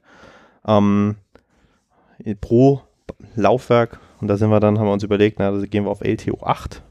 Das hat insgesamt dann schon 12 Terabyte. Wir haben da ganz schöne Generation erstmal übersprungen. Aber da sind wir irgendwie, haben wir zu einer ungünstigen Zeit gekauft, weil das war am Anfang des Jahres, denn da gab es gerade riesige Patentstreitigkeiten oder Rechtsstreitigkeiten unter den ganzen Firmen und deshalb gab es auf dem Markt so gut wie gar keine LTO 8 Tapes. Das hat irgendwie Monate gedauert, bis wir irgendwann mal, also unsere Bestellung ist ständig geändert worden von, von, von dem Händler, den wir gekauft haben und haben gesagt, das ist jetzt nicht mehr bestellbar, das ist jetzt nicht mehr bestellbar. Erstmal gab es immer nur, nur Lieferschwierigkeiten und am Ende haben wir nur noch den Tape-Loader bekommen ohne Tapes. Aber es ist nicht so schlimm. Wir haben dann im Nachgang äh, die nächst kleinere Generation an Tapes gekauft, LTO7 Tapes, die gehen immer noch in dem größeren Tape Loader und betreiben die jetzt da drin in so einem speziellen Modus und da haben wir immer 9 Terabyte Nutzkapazität. Das ist auch immer noch eine riesige Steigerung zu den 1,5, die wir vorher pro, pro äh, äh, Tape hatten. Und das andere ist, nicht nur die, die Kapazität ist ein Problem, irgendwann muss man so Tapes auch mal austauschen. Die kann man nur je nach Tape äh, eine gewisse Anzahl mal beschreiben und dann muss man sie halt austauschen. Ja. Und mal sehen, wie lange sich das noch hält mit dem Tapes, was auch so ein Thema Ja, beschäftigen sich recht wenig Leute mit. hatte mich dann halt mal kurz eingelesen in diese Geschichte mit dieser, äh, warum es keine LTO 8 äh, Bänder gibt auf dem Markt und das ist ja irgendwie so eine Mischung aus, na, äh, dass sich der, der Markt halt, äh, dass es immer weniger Anbieter gibt, die da noch mitmachen und dann liegen sich jetzt die zwei, die übrig sind, halt gerade noch in den Haaren. Wenn ich das richtig mitbekommen habe. Ich bin jetzt nicht auf dem neuesten Stand. Ja, und da dachte ich auch so, na, das ist, äh, so macht man sich doch irgendwie sein Marktsegment kaputt. Also jeder, der da in der Ecke noch investieren wollte, ist jetzt, glaube ich, ordentlich verschreckt. Ähm, nachdem das jetzt ja lange Jahre irgendwie immer eine verlässliche Sache war, so in meiner Wahrnehmung noch, diese Tape-Geschichten. Und ist ja auch, also ich kenne das auch aus dem wissenschaftlichen Bereich von so Rechenzentren, sind da, spielen Tape-Libraries mit äh, Tausenden, Zehntausenden Tapes auch immer noch eine große Rolle. Ähm, ja, wenn, wenn man sich jetzt sowas leistet da als Industriekonsortium, äh, macht es nicht den besten Eindruck. Ja, bei so großen Tape-Libraries kommt der, kommt der Kostenersparnis nochmal richtig zur Geltung, ne? Weil, äh, wenn man irgendwie stattdessen statt 1000 Tapes, weiß ich nicht, immer, äh, 2000 Festplatten oder sowas betreiben muss, die muss man ja ständig unter Strom halten, die kann man, da gibt's sicher, kann man sich sicher auch Lösungen überlegen, dass man Festplatten auch in so einem Tape-Modus betreibt, aber üblicherweise hat man halt dann das, das Plattenarray und da muss man viel mehr für Redundanz sorgen, weil wenn die eine Platte auf einmal nicht mehr da ist, ne? Allein die Chassis und Steckplätze Mhm. mit den nötigen Chips dran und so. Tape wird ja einfach rausgezogen von so einem Roboter, irgendwo in ein Regal gelegt, quasi in so ein automatisiertes. Und das war's ja quasi. Ja. Sehr, äh, sehr cool anzusehen, falls man mal irgendwo in die Gelegenheit hat, so ein Datacenter zu besichtigen, wo es sowas gibt. Und da rattert dann in so einem Käfig so ein kleiner äh, Roboter-Greifarm durch die Gegend und holt Tapes und äh, schiebt die durch die Gegend. Sieht auch witzig aus. Ja, bei uns ist nicht so spannend. Bei uns sieht es eher so Nee. aus wie so ein alter Videokassettenrekorder, nur ein bisschen größer. Äh, Ja. vom, äh, und dass man, dass das Gerät halt schon das, das kann 16 Tapes aufnehmen und verwaltet die da intern selber und, und hat da. Aber man kann auch vorne eins einlegen und Ah. sich natürlich eins rausholen, wie, so, wie sie so bei so einem alten wie so ein. Multi-CD-Wechsler, falls man das von früher noch kennt. Ja, das da gab es ja so ich welche, die so acht CDs vorhalten konnten. Und die dann hat man es innen rattern gehört, wenn man eine ausgewählt hat. Ja. Genau. Ähm, ja, vorhin im Kontext äh, des neuen Büros in der IGH hatten wir es ja schon mal kurz angerissen, dass wir auch immer noch äh, weiter wachsen. Ähm, neue Leute, die alle betreut werden wollen. Was ist äh, konkret in den letzten Monaten noch dazugekommen? In den letzten Monaten ist dazugekommen als Übernahme vom Studentenwerk direkt, also im laufenden Wohnbetrieb, äh, die Günzer-Marschner-Straße. Die, ja, war nicht die reibungsloseste Übernahme, die wir durchgeführt haben, was auch der Tatsache geschuldet ist, dass die bisher nicht wie wir das machen, DHCP an die Nutzer IP-Adressen verteilt haben, sondern die haben halt PPOE verwendet. Oh. Was? PP PPOE vielleicht, das kennt man noch von ganz früher. Ähm, wenn man ein DSL-Modem hatte und wollte aber nicht, dass sich das DSL-Modem einloggt, sondern wollte, dass sich sein eigener Rechner einloggt, dann hat man PPPoE verwendet. Vielleicht kennt das noch der eine oder andere. Bei einem, oder das PPP kommt eigentlich, äh, das steht für Point-to-Point-Protokoll aus den, auch noch aus Modem-Zeiten. Ne? Wenn man sich da so mit Zugangsdaten Anfang der 2000er über einen Modem-Provider eingeleitet hat, dann war das PPP. Also ein ziemlich alter Standard und äh, nicht sehr up to date. Naja, gut, ich meine, was, was funktioniert, funktioniert. Ne? Also, das ist jetzt nicht, äh, nicht zwangsläufig äh, äh, jetzt irgendwie per se schlecht. Ne? Aber auf jeden Fall was, was man jetzt so auf Endgeräten, Consumer-Endgeräten, glaube ich, im Alltag eigentlich nicht mehr sieht. Also Die- ich kann mich nicht erinnern. Die sowas. üblichen TP-Links können das eigentlich alle noch, die so im Bund Ja, ja, bei DSL wird es auch immer noch eingesetzt, genau. das PPP-Protokoll. Ne? aber halt auf dem Laptop oder so habe ich das noch nie irgendwie. Aber da das halt so, so, so uralt ist, ist es noch überall unterstützt. Ja, okay. Also ähm, da sieht es gar nicht mal so schlecht aus. Also das, so ein Windows 2000 oder Windows XP Maschine, die kann das auch. Und deshalb kann es die Windows 10 Maschine vermutlich auch immer noch, obwohl ich das nicht weiß, keine Ahnung. Hm, Habe ich nie probiert. Okay. Auf jeden Fall, dadurch äh, waren die Bewohner dort sozusagen gewohnt, sich mit Benutzernamen und Passwort über PPOE mit dem Netzwerk zu verbinden. Und bei uns läuft es ja so, dass wir über die MAC-Adresse prüfen, ob der Anschluss jetzt von diesem Nutzer benutzt werden darf oder nicht. Und ja, in allen anderen Übernahmen vorher war das meistens auch der Fall. Da haben wir die Nutzerdatenbank sozusagen vom Studentenwerk übernommen und hatten direkt die MAC-Adressen. Da die dort jetzt noch nicht benötigt waren, mussten wir die erstmal eine Weile sammeln. Und die Weile war gar nicht so lang, das war dann im Endeffekt eine Woche, wo wir Ja, einfach das geschaut haben, Knapp, ja. äh, welches, also es war etwas über eine Woche, welches Gerät steckt jetzt wann an der Switch und hat welche MAC-Adresse, dann haben wir die mitgelesen und die Bewohner in unser System dann übernommen. Aber da, ich meine, das Konzept ist ja jetzt nicht so neu, das haben wir ja auch immer gemacht, wenn die Leute das noch statisch eingetippt hatten, ihre Ja. IP-Adressen.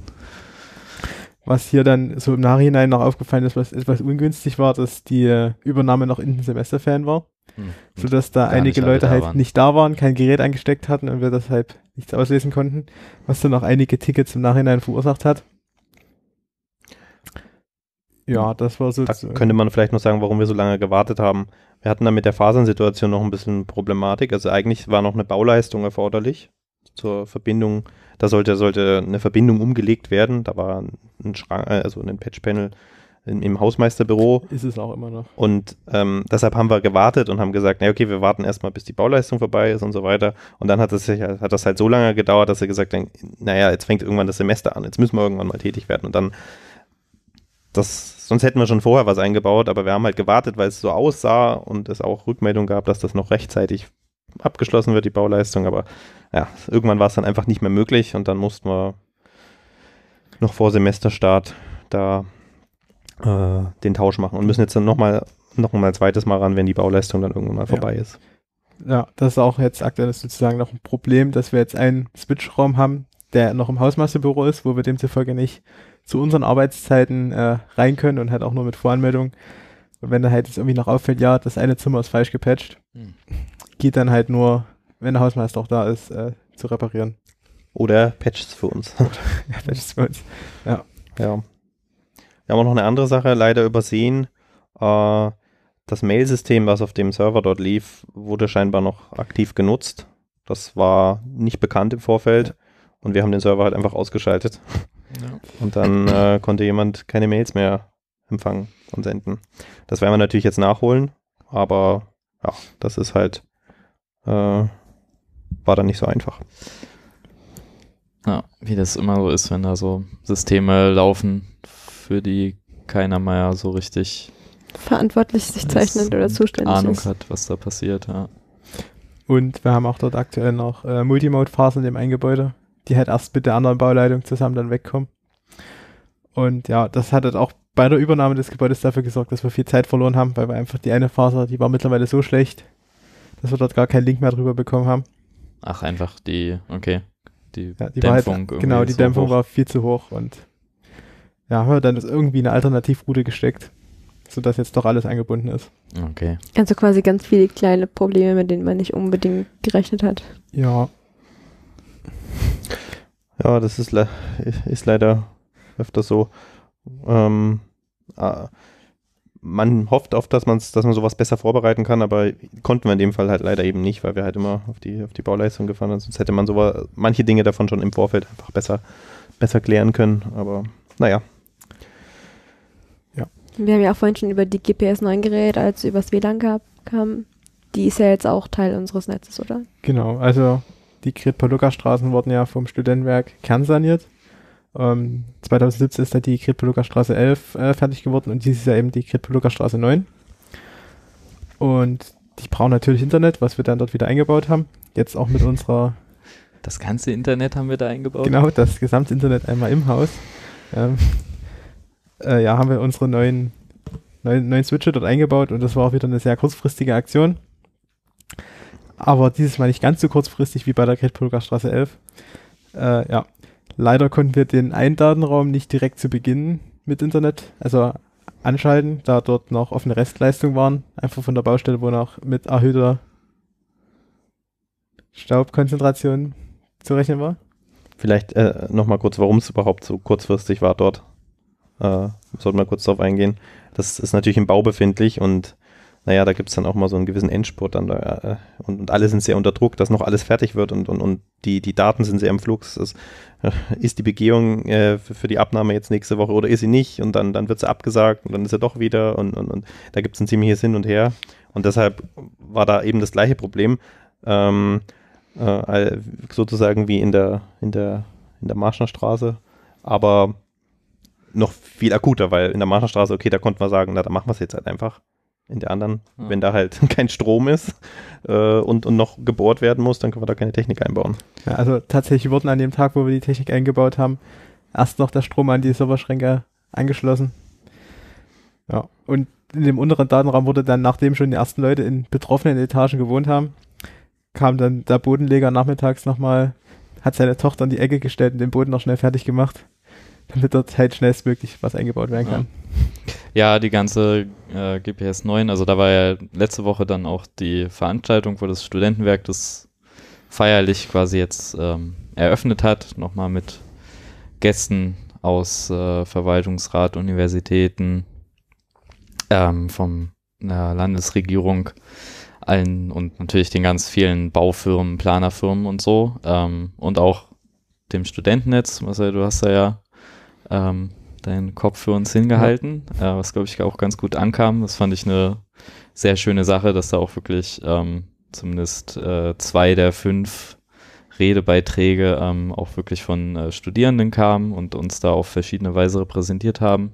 Also einmal du und dann noch mein Kollege aus dem Verwaltungsrat, der Sascha, der äh, da noch politisch ein bisschen die Werbetrommel gerührt hat, dass solche Projekte auch zukünftig äh, weiter möglich sind. Ähm, genau, aber das ganze Bauprojekt gerade mit der GPS 9 hatte jetzt ja wirklich ähm, auch ein paar äh, Stolpersteine zu nehmen. Dann nochmal äh, abschließend der Wasserschaden. Wie viel hat das euch eigentlich nochmal ähm, reingerissen? Hatte das jetzt auch damit zu tun oder hat es das einfach. Das hat halt eher die Folge, dass jetzt noch drei Etagen sind, die bis ja, jetzt noch genau. nicht bewohnt sind. Aber wir können halt unseren Teil schon anschließen. Wasserschaden? Was ist, ja, was ist das, denn? Achso, ja, also es gab halt, ähm, ich glaube so Mitte August ähm, gab es äh, über Nacht ist eine Warmwasserleitung im dritten Stock ja. äh, gebrochen, rissen, geplatzt, was so eine Leitung irgendwie macht. Ähm, also noch in den Bautätigkeiten und ähm, hat dann entsprechend die drei Etagen darunter unter Wasser gesetzt äh, mit Estrichschäden, äh, insbesondere, das ist so, glaube ich, das Gravierendste, was ich weiß. Ich glaube, die ganze, ähm, Gott sei Dank, ist die ganze ähm, Feuerwarn- und Leittechnik etc. Ähm, unbeschädigt geblieben. Auch im Erdgeschoss dann die, die Steuertechnik dafür. Ähm, sonst wäre der ganze Bezug hinfällig gewesen. So sind es jetzt halt nur die drei Etagen, in denen Fußböden erneuert werden müssen, soweit ich weiß. Mobiliar sicherlich auch was beschädigt ist. Ja, das war auf jeden Fall nochmal so ein, nachdem letztes Jahr aber schon bei der 11 nicht, äh, nee, das war schon vor zwei Jahren, ne? schon bei der 11 nicht alles ganz rund lief. Ähm, aber das Studentenwerk hat es dann auch ein bisschen mit Humor genommen und gesagt, mit Teilbezug haben wir ja schon Erfahrung. Und äh, dann konnten sie das jetzt auch wieder ab, abfedern. Ja, die, die machen dann, glaube ich, aber auch drei Kreuze, wenn die beiden Wohnheime in der Kettenburger Straße dann ja, bezogen sind. Wenn da ich meine, es ist jetzt auch wirklich schön geworden auf jeden Fall, auch mit dem Außenbereich. Äh, ich bin da diesen Sommer öfter vorbeigekommen und der Basketballplatz und so war auch schon in reger Beteiligung und ich hoffe mal, dass da auch dieser Rondell mit der Schule gegenüber und so, dass das alles auch wirklich ein bisschen äh, Aufenthaltsqualität dann bietet. Ähm, aber ja, es gab auf jeden Fall, äh, hat alles ein bisschen mehr Ärger gemacht, als man so dachte. Ja. Da gab es aber auch noch ein paar andere lustige Geschichten, ne? Ach ja. Zu erzählen von dem ganzen Einbau, ne? Ja, ähm, also wie gesagt, unsere Arbeitszeiten sind ja nicht unbedingt die von anderen Baufirmen. Von bezahlten Arbeiten genau. Menschen. Also wir bauen halt unsere Switche auch gerne mal mitten in der Nacht ein. Und ja, eine Nacht kamen wir halt hin, wollten einen Switchraum wieder ein, äh, ausbauen. Und wir hatten halt in der Kritplucker Straße 11, die ja logischerweise direkt daneben steht, unseren Serverraum als äh, Lagerraum genutzt. Wir wollten also unsere Kabel holen, gehen dort rein und was sehen wir? Ja, ein schönes Hausmeisterbüro wurde eingerichtet, aber wo sind unsere Kabel? Äh, wir haben dann halt erstmal alle Räume, wo wir Zugang haben, abgesucht. Nichts gefunden. Und wurde dann halt der äh, Notdienst vom Studentenwerk angerufen, dass er doch bitte vorbeikommen soll und uns zeigt, wo unser Zeug steht. Aber da wusste das halt natürlich auch nicht.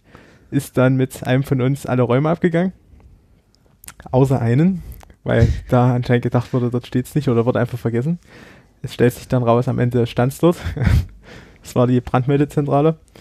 Äh, ja, aber erstmal wurden alle Räume abgegangen. Irgendwann blieb dann das Hausmeisterbüro noch übrig. Und ja, weil dort der, der Hausmeister entsprechende Dinge drin hat, die man sichern möchte, hat es eine Alarmanlage.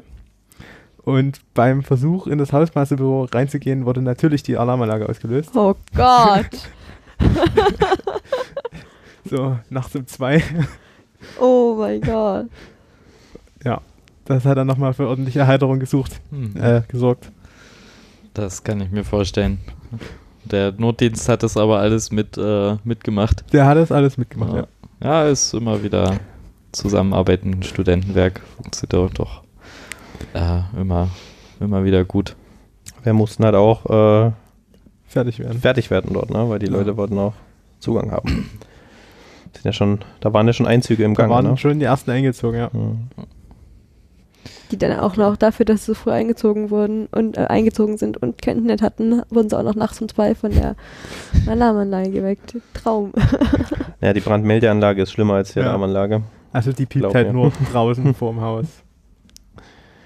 Und hört nach einer Und nicht Viertelstunde auf zu piepen und blinkt nur noch. Also Und nicht in jedem. Raum. Ja. Okay, gut. Aber die Brandmeldeanlage ist noch nicht äh, losgegangen. nicht durch uns auf jeden Fall. Sonst weiß ich nicht. Okay. Naja, immerhin. Okay. Da ist einiges passiert in dem September. Ja. Ja, ihr habt ja jetzt auch äh, immer wieder erwähnt, dass ja irgendwie neue Technik eingebaut wurde. Ähm, wenn äh, den geneigten Hörer und Hörerinnen interessiert, äh, wo diese ganze neue Technik denn herkommt, äh, verweise ich schon mal voraus auf die äh, nächste Folge, wann auch immer ich dazu kommen werde, die zu veröffentlichen, ähm, wo wir das alles äh, hier in derselben Runde ein bisschen näher beleuchten werden, wie wir an diese ganze neue Technik gekommen sind, ähm, wie man so einen Hardware-Zukauf in dieser Größenordnung irgendwie regelt. Ähm, Gerade als öffentliche Einrichtung, die wir ja sind, ähm, hat man da ein paar mehr Spielregeln zu befolgen. Genau, das gucken wir uns dann nochmal im Detail an.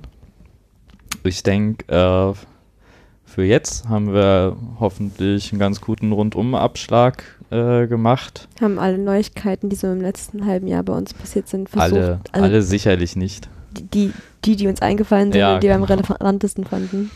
Wenn ihr aktive Mitglieder seid und das hier hört und euch äh, übergangen fühlt, tut uns das leid. Dann kommt, einfach zur vorbei, nächsten oder zur genau. übernächsten Folge vorbei und seid empörte Interviewgäste. Richtig. Ähm, es sind sicherlich noch tausend andere Sachen passiert, so wie ich das kenne. Genau, ähm, wir haben ja eben auch schon das äh, Studentenwerk erwähnt und dass ähm, wir da immer viel äh, zusammenarbeiten. Ähm, ich muss einen kurzen Werbeblock einschieben und zwar ähm, habe ich ja schon, glaube ich, öfter erwähnt, dass ich im Studentenwerk Dresden im Verwaltungsrat sitze. Meine Legislatur endet mit dem Ablauf dieses Kalenderjahres und ähm, soweit ich das aktuell im Überblick habe, äh, sind mindestens äh, zwei der, also werden die drei Posten, die das, äh, die Studierendenschaft der TU da äh, besetzt, werden dann alle äh, neu zur Wahl stehen und wir suchen da auch immer nach interessierten Leuten. Ähm, wenn ihr Interesse daran habt, mitzuwirken, was das Studierendenwerk ähm, so für die Studis tun kann, ähm, ganz hands-on bis hin zur Beitragshöhe ähm, eure Stimme hören zu lassen, dann äh, meldet euch am besten beim Referat äh, Studentenwerk des Sturas der TU Dresden. Ähm, und dann erkläre ich euch das gerne, was da zu tun ist, was die Einflussmöglichkeiten sind, die man hat ähm, und wie das alles so läuft. Ähm, ja, würde ich mich freuen, von euch zu hören. Gut. damit haben wir, glaube ich, unseren Rundumschlag abgeschlossen vorerst und äh, bedanken uns auf jeden Fall bei unseren beiden Gästen, Sebastian und Marcel, für ihre informativen Erklärungen. Ich habe auf jeden Fall wie immer viel gelernt. Ich hoffe, ihr als Zuhörer auch. Und dann sehen wir uns beim nächsten Mal. Ciao. Ciao. Tschüss.